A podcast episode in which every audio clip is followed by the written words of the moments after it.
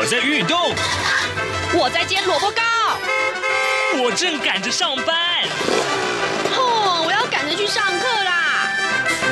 这个时候，我们都在听夏志平制作主持的《早安台湾》。早安台湾带给你最热门的时事访谈，最感动的人物专访，最直接的民意表达。对，让我们一起收听《早安台湾》。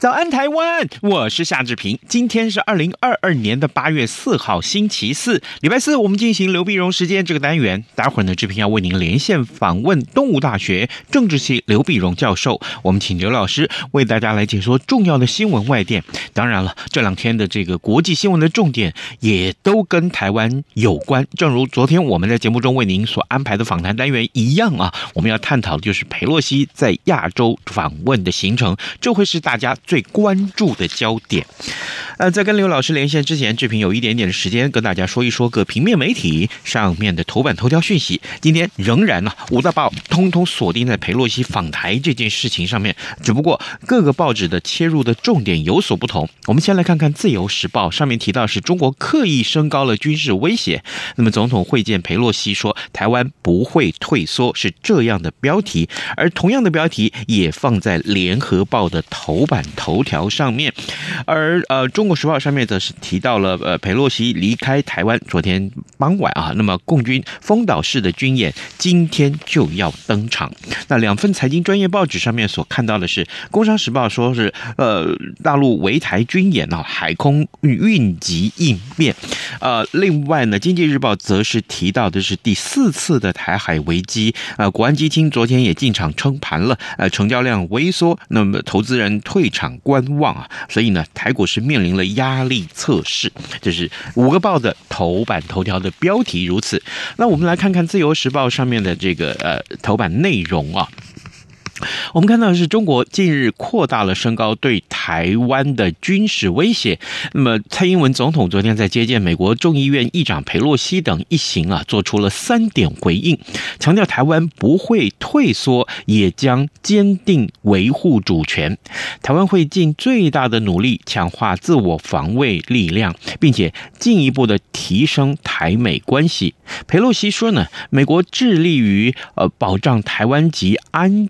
全啊，全世界的这个民主，那么这样子的决心是坚定不移的。他感谢这个呃台湾人民的这个伙伙伴关系，呃，这是呃《自由时报》上面的头版头条。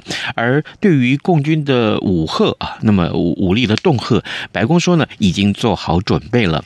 中国的实弹演习、呃经济的胁迫都在预料之中，呃。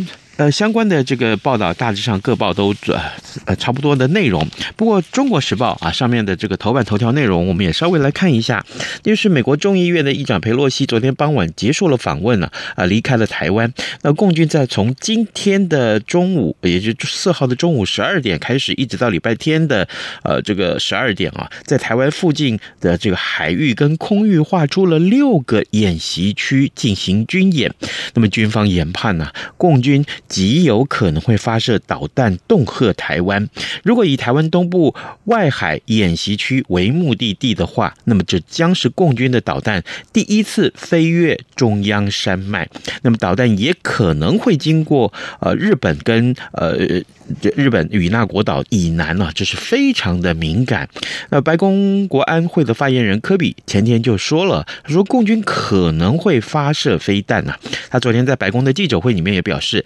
北京的反应正如白宫所料，中国没有理由放大裴洛西的访问，这是侵犯了中国的主权。那么昨天有。二十七架的共军的战机啊，军机在台海空域活动。那么其中有二十二架是越过了海峡的中线，这是近年来最高的数字了。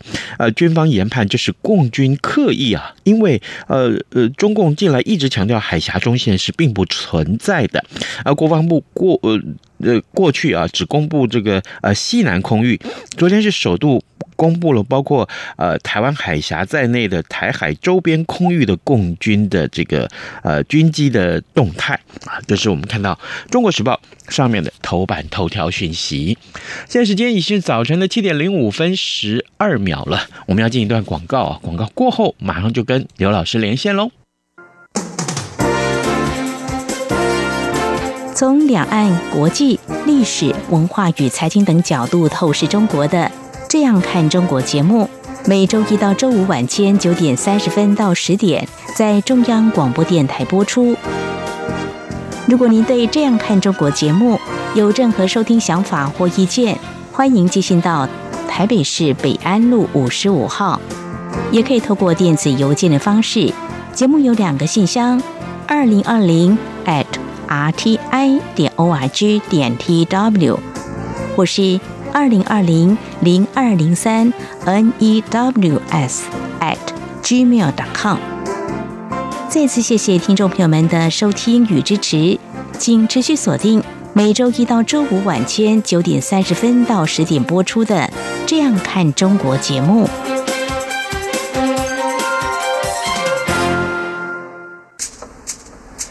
早安，台湾。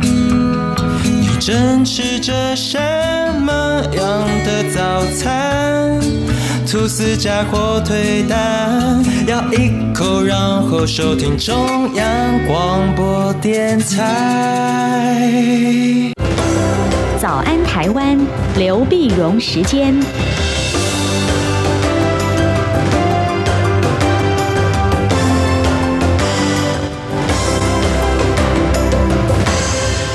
这里是中央广播电台台湾之音，您所收听的节目是《早安台湾》，我是夏志平。此刻时间早晨七点零七分零三秒，呃，这个时候我们要为您连线东吴大学政治系刘碧荣教授，我们请刘老师要为我们来解说最重要最新的国际外电。老师早安。早，各位听众朋友，大家早！谢谢老师一早跟我们的连线。老师，呃，此刻台湾应该是大家都在紧张当中啊，因为呢，就裴洛西访问台湾这件事情受到了全球的瞩目。那么昨天我们在节目里面啊，是探讨了裴洛西访问台湾的一些相关的观察。不过呢，今天我们跟老师连线，我们要特别请老师从国际的角度来解说啊，裴洛西这一趟的亚洲行，其实到了哪些个国家，还有它的重要性又是什么呢？对，我们其实佩洛西这次亚洲行啊，他到了，你说到先到了新加坡，到马来西亚，然后台湾，然后下面就是到韩国，到日本啊。那么当然你说是亚洲行，但是其实大家最关心的，当然就还是呃他在台湾嘛。是啊，那别的好像都是陪衬的了啊。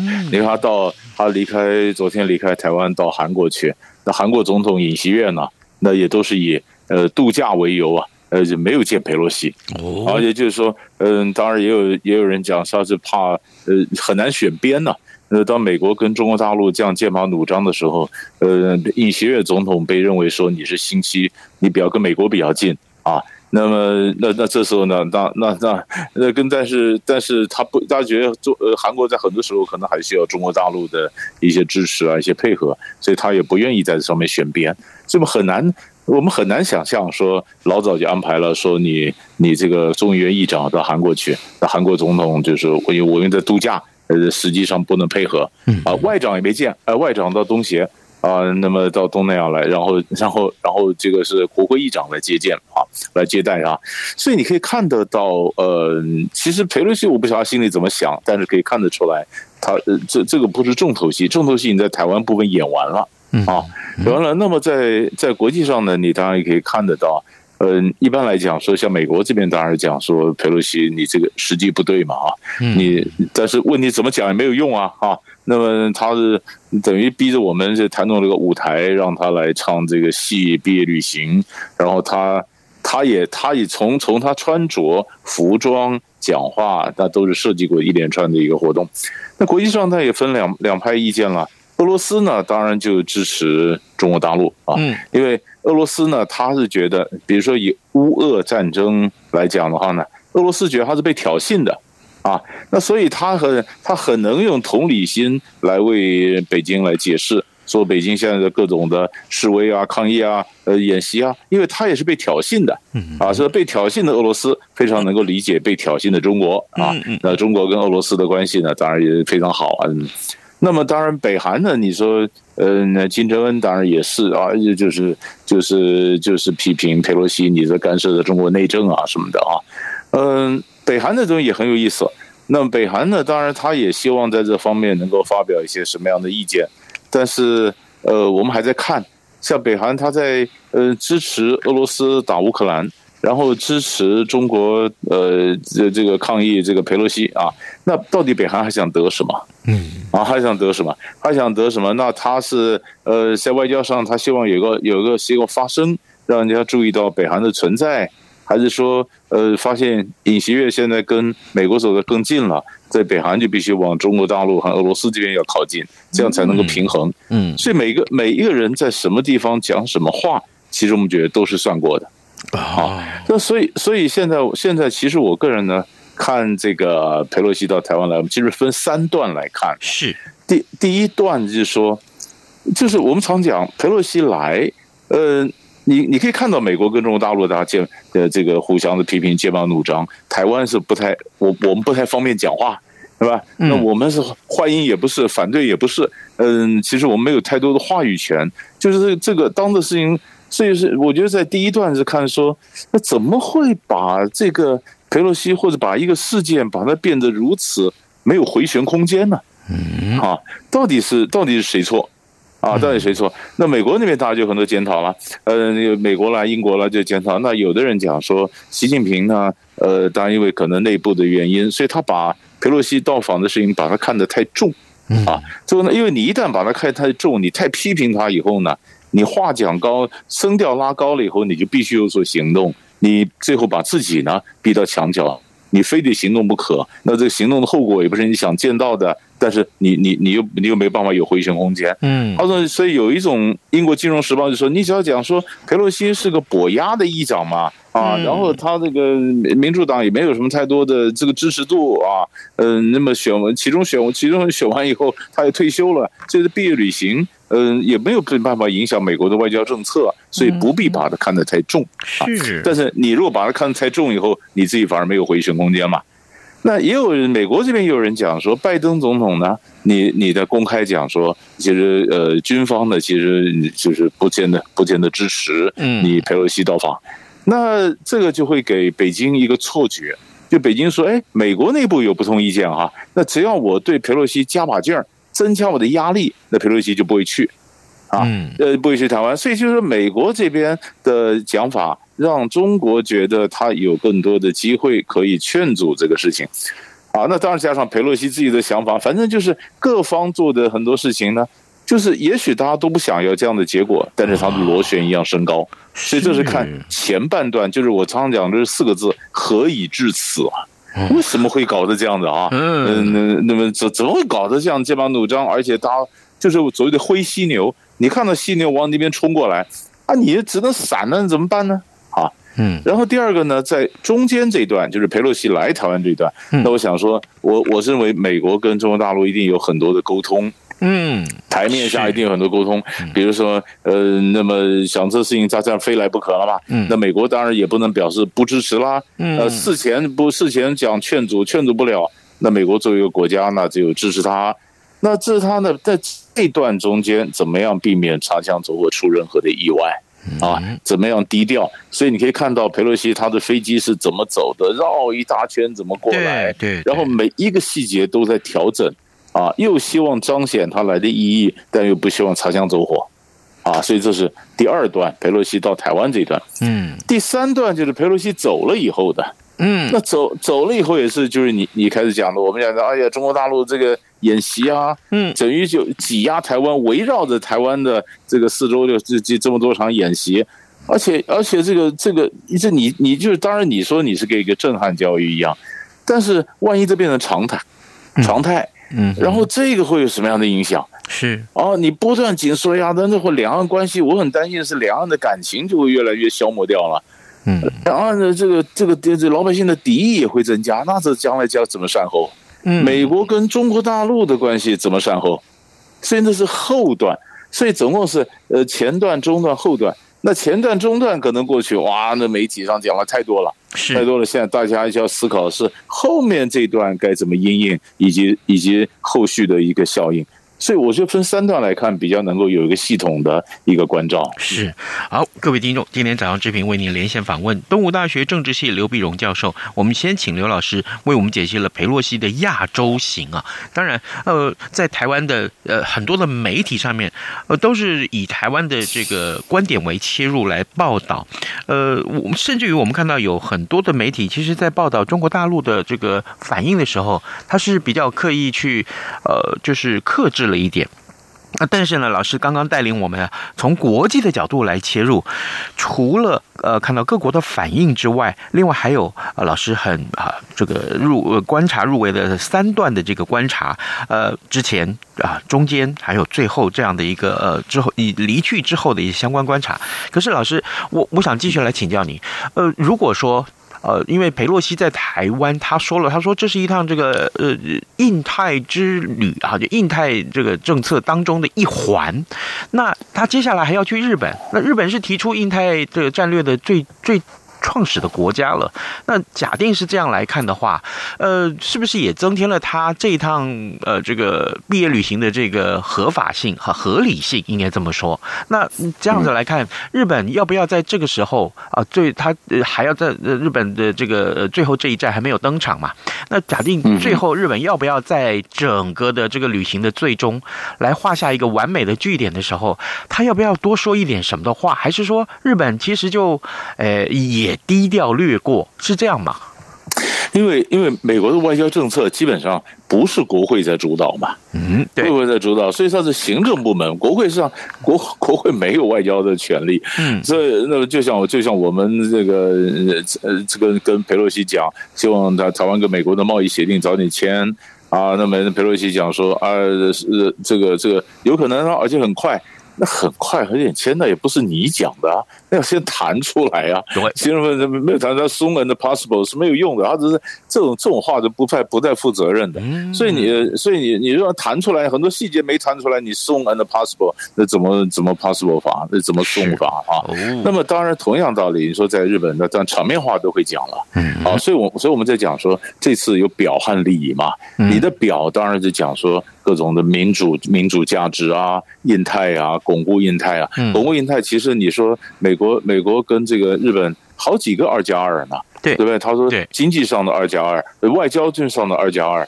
外交、国防的，这这很多个都都有很多个渠道有一种沟通，不需要你议长来就怎么样加强嘛。所以议长只是这是个表嘛。嗯，那李呢，真的目的一个就是他想，他当然老老太太想为他自己退休的生涯上画上个完美的句点。嗯，表示你看我八十二岁高龄，我还可以再造成一个旋风啊。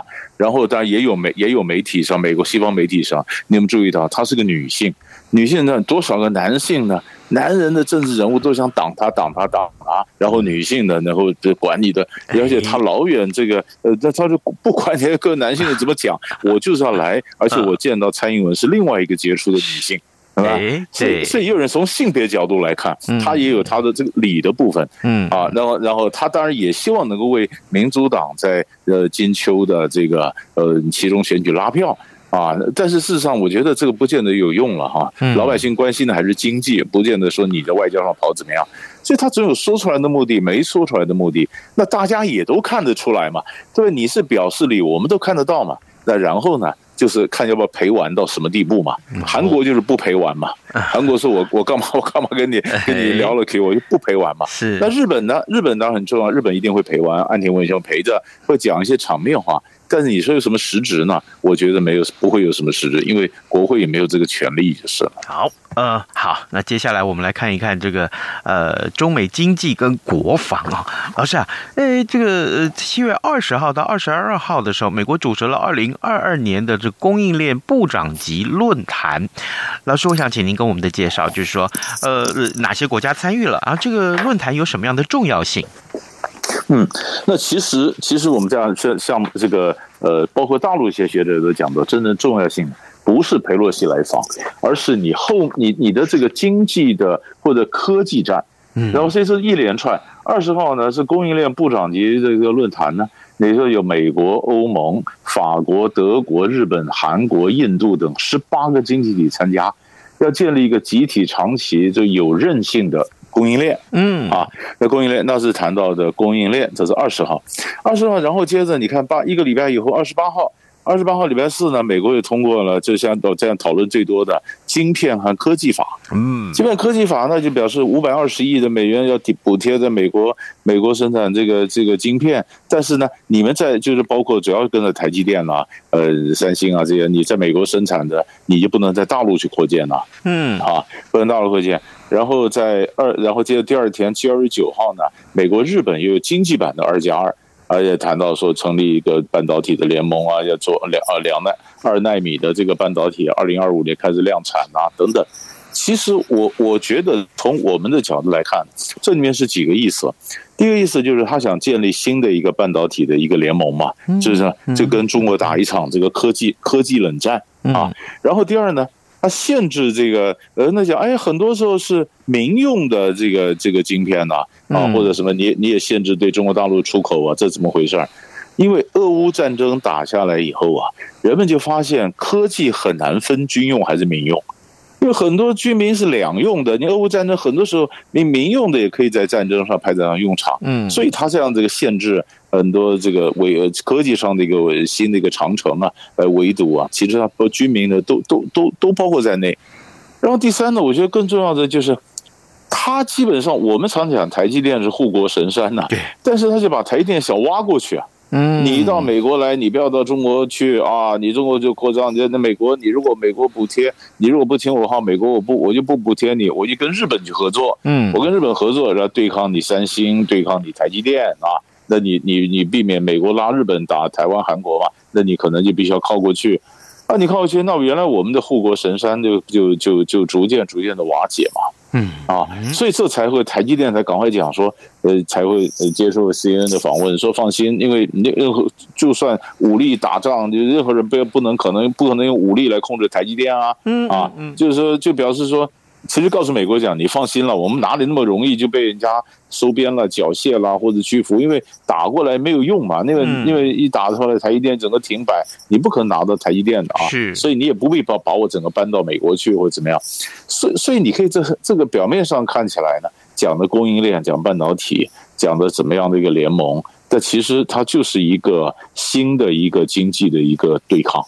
我觉得这个这个长远的影响，其实比佩洛西这个旋风啊，我觉得影响更大。嗯，好，呃，各位听众，今天早上志平为您连线访问东吴大学政治系刘碧荣教授啊，我们请罗老师，呃，除了从呃这个一般国际政治的角度来解读裴洛西访问亚洲这件事情，另外呢，当然更重要的是，呃，晶片科技法案啊，这个相关的这个新的呃国际的这个新的半导体联盟，呃，拿呃美国想拿了一块对抗中国这件事情，其实呃真的也受到大家的瞩目，而最后我们看。看看这个印尼，哎，这非常有意思啊！印尼的总统佐克威啊，呃，他是代表不结盟的这个领袖，呃，他最近有什么样的动态？可以呃，就是有一些什么样的动作呢？对，我们晓得这个印尼最近外交上呢，非常的一个活跃哈，哎，所以他在上礼拜二七月二十六号呢，到东北亚做了旋风式的访问啊，访问了中中国、日本的韩国啊。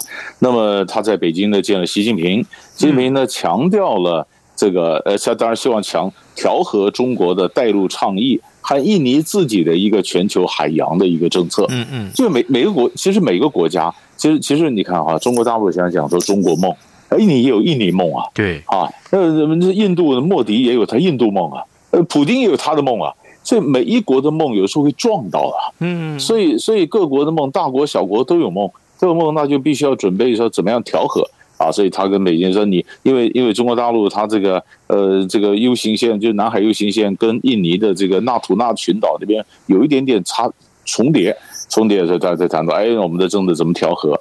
那另外也谈到了亚万高铁啊，就雅加达到万到到这万隆的这个这个高铁，那其他的也希望拉到呃这个日呃美呃大大陆参与日本呃印尼的新的首都的迁建的工作啊等等。那到了日本呢，他呢谈到了电动车、谈保险、谈医疗、谈粮食呃这么多产业。啊，那岸田文雄也表示，哎，我要帮印尼建这个水力发电厂。嗯啊，三菱啊，丰田呢，就是说我帮你介绍这种这这个这个电动车，啊，这叫投资。到了韩国呢，也谈到国防了、基础建设了、经济合作。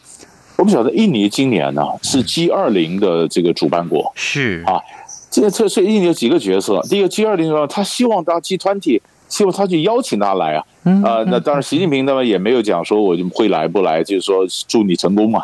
哎，没有，没有很明确的答应，但他整个这样子就是集团体，然后他又是东南亚最大、东协里面最大的国家，啊，那所以这里面呢，他就哎，他有这样的一个一个一个一个雄心嘛，嗯，那更重要的是，完了以后呢，这礼拜一开始，哎，印尼跟美国正在进行联合演习，哦，联合演习大的就是他是本来叫做叫做格鲁格鲁达是格鲁格鲁达之盾。这是叫 Super 格鲁的时候，就超级格鲁的格鲁达之盾。嗯，那那么那么你说日本也首度了派上了陆上自卫队来参加。啊，日韩、马来西亚、英国、加拿大、法国其他国家为观察员。那其实这个大的这个演习是什么意思呢？他的参谋总长就是说对中国的侵略威胁表示关切。嗯。那当然，当当然，这里面你可以看到印尼的外交和军事上双管齐下。嗯，而新的这参谋总长有可能在在这个佐科威任满之后会竞选下一届总统。嗯嗯，啊，那所以大家也看他他的态度是什么。但是总之，我们做个小做个结论的就是，印尼在外交上非常活跃，他想扮演一些重要的角色。而现在担任 G 二零主席的这个轮值主席的这个平台，让他可以发挥。啊，所以前一阵子他还跑去调停俄罗斯跟乌克兰嘛，对，是吧？哦，那这样的一个降完下来以后，到底对左对印尼的国际上能见度有什么效果？那或者各国怎么样的尊呃这个支持印尼？说哎，我以东协为中心，怎么样的？大家在抢攻东南亚的时候，那印尼的角色可以为他自己赚来得得到多少分数？其实这都是我们可以继续观察的一个脉络。好的啊、呃，接下来我们就请老师为我们关注啊。那么呃，可以的话，那往后的时间里面，我们再请老师跟我们一块来分享。各位听众，呃。今天早上，志平为您连线访问东吴大学政治系刘碧荣教授。呃，老师在特别是在佩洛西访问这个台湾，还有这亚洲的这个行程，做了非常详尽的解说。我们也谢谢老师跟我们的分享，老师谢谢，谢谢，谢谢。从两岸、国际、历史、文化与财经等角度透视中国的，这样看中国节目。每周一到周五晚间九点三十分到十点，在中央广播电台播出。如果您对这样看中国节目有任何收听想法或意见，欢迎寄信到台北市北安路五十五号，也可以透过电子邮件的方式。节目有两个信箱：二零二零 at rti 点 org 点 tw，或是。二零二零零二零三 news at gmail dot com。再次谢谢听众朋友们的收听与支持，请持续锁定每周一到周五晚间九点三十分到十点播出的《这样看中国》节目。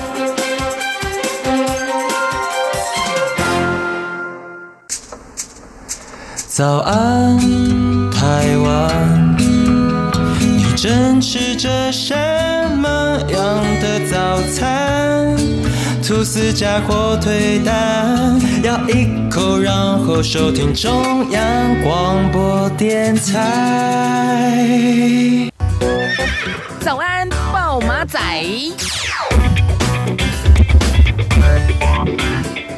好的，诚如呃刘必荣老师刚刚所说啊，呃，如果裴洛西此行啊，呃，可以分成三个重点来观察。那么从他昨天离开台湾开始啊，那么就进入到第三阶段了。那么接下来中共的军演就要登场了。而今天的中呃联合报上面也把这个军事、外交、经济、政治啊啊、呃、这几个方面呢、一起来会整，也就是讲的是就中国大陆对于台湾全方位的制裁或者是一些封锁或者是军演。好，这个可能会是这个这两天的新闻的重点，一直到礼拜天了，这个演习结束为止。哈，就请各位听众呢，随时锁定中央广播电台的各节新闻，还有呢，就是上到中央广播电台的网站上面来看一看最新的、最详实的报道。呃，今天我们的节目就呃到这边结束，那么也请各位啊，这个上到呃这个早安台湾的官网上面为我们按个赞好吗？谢谢您，谢谢您，那么就明天再见喽，拜拜。不管是一二三四二二三四精神，打不起。